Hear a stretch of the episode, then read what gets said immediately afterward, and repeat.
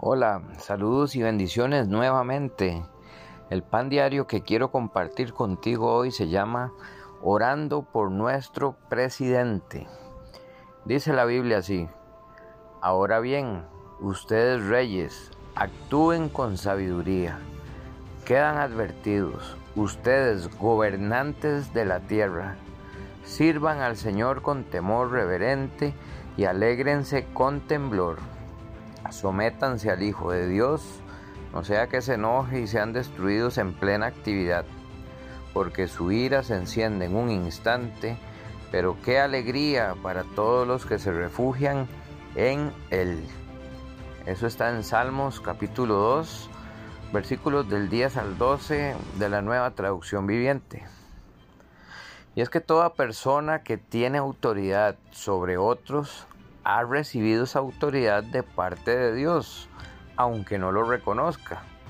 Eso dice Romanos 13.1. Y debe ejercerla con respeto y de manera agradable a Dios. La autoridad es para ayudar y servir, no para aplastar ni destruir.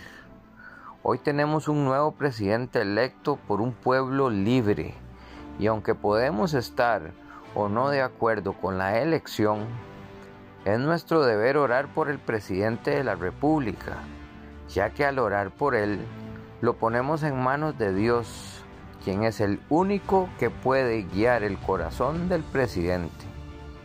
Veamos lo que nos dice Dios a través del apóstol Pablo. Recomiendo que se ore por los gobernantes y por todas las autoridades para que podamos vivir en paz y tranquilos, obedeciendo a Dios y llevándonos bien con los demás. Esta clase de oración es buena y le agrada a Dios, nuestro Salvador. Eso está en 1 de Timoteo capítulo 2, versículo 2 de la traducción en lenguaje actual.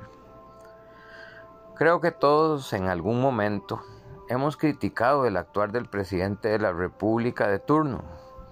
Es muy dado en los lugares de trabajo, instituciones educativas y prácticamente en todo lugar escuchar críticas, chismes, chistes y palabras groseras en contra del presidente y sus decisiones. Pero debemos entender que todo eso no será de ayuda. Sin embargo, orar por el presidente, su gabinete y demás autoridades será lo mejor que podemos hacer porque solo Dios tiene el poder para cambiar cualquier situación. Que Dios siga bendiciendo Costa Rica y que su misericordia nos cubra a todos en el nombre de Jesús. Amén.